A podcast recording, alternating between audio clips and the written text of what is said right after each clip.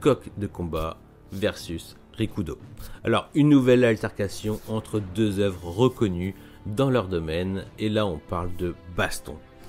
Là où les arts martiaux et les sports de combat font face à une boxe pure et dure, mais cette confrontation n'est pas uniquement due à un combat de coq. Elle est aussi due à l'enfance tout aussi dérangeante chez l'un que chez l'autre des personnages principaux. Les prémices de la narration mettent en valeur chacune de ces œuvres à travers leur tome 1 qui n'aura épargné personne par la puissance qu'ils émanent à la première lecture. Dans Coq de combat, nous avons affaire à un enfant de bonne famille qui vit avec son père et sa mère ainsi que sa sœur. Une vie sans histoire qui ne saurait jamais expliquer la tragédie qui va toucher cette famille ordinaire.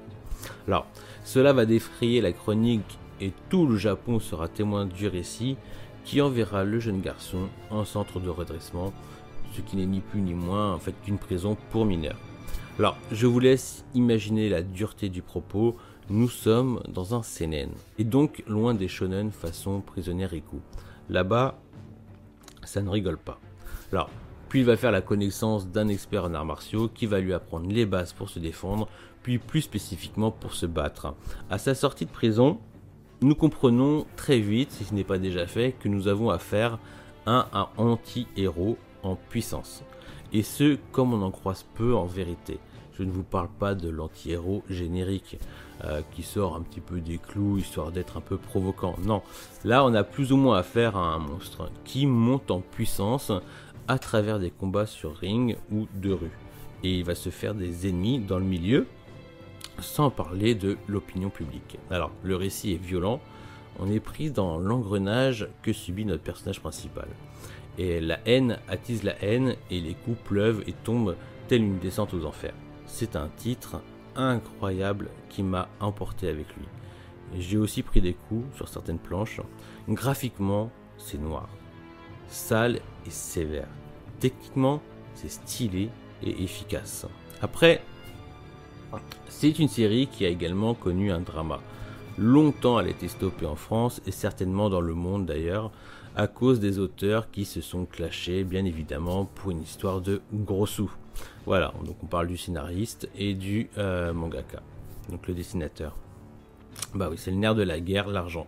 Et donc, elle a souffert d'une première édition qui se termine au tome 19 pour reprendre des années plus tard dans une réédition, ce qui est assez énervant, même si euh, celle-ci était de qualité, mais qui en a certainement perdu plus d'un.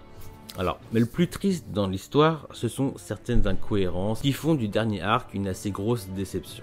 Il y a eu quelque chose d'inédit avec cette licence, elle a pris comme un feu de joie, elle a eu des accidents de parcours, mais pour ma part, euh, elle restera inoubliable.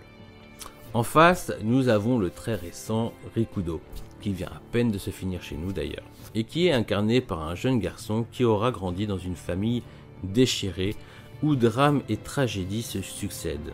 Alors lui aussi va faire la connaissance d'une personne, assez dangereuse d'ailleurs, avec qui un lien assez fort va se créer et qui va lui montrer la voie de la boxe.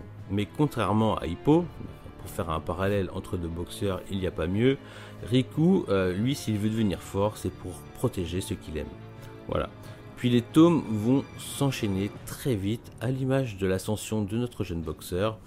Clairement, sur certains aspects sociaux de sa personnalité, ce personnage me renvoie lui aussi, à l'image du perso d'ascension, à une forme d'autisme.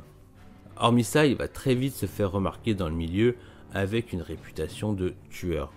Voilà, contrairement à Coq de combat, le récit sera constant du début à la fin.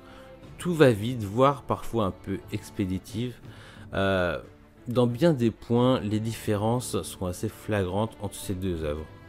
Même graphiquement, c'est léché, voire trop propre, là où un coq de combat est plus brut, plus crayonné. Les matchs sont réussis, ça défonce des gardes, ça défonce des mâchoires, voire plus. Euh, il y a de l'impact, c'est esthétiquement très beau. Le seul tort que je vois, c'est le traitement de certains personnages, comme je l'ai dit plus tôt. Euh, c'est parfois trop vite expédié et les personnages se contentent à mon goût d'être des prétextes, voire des caricatures certes, pour servir le récit. Mais c'est trop superficiel. En tout cas, l'auteur a le bon goût de nous proposer une histoire cohérente de A à Z. bien que trop peu original en vérité, si on met de côté le premier et le dernier tome. Voilà. Pour son côté noir, sombre, dangereux, pour son récit qui nous embarque dans un univers des plus toxiques, et sa patte graphique si propre au mangaka et si sale, euh, je donne vainqueur, coq de combat ou chameau pour les puristes.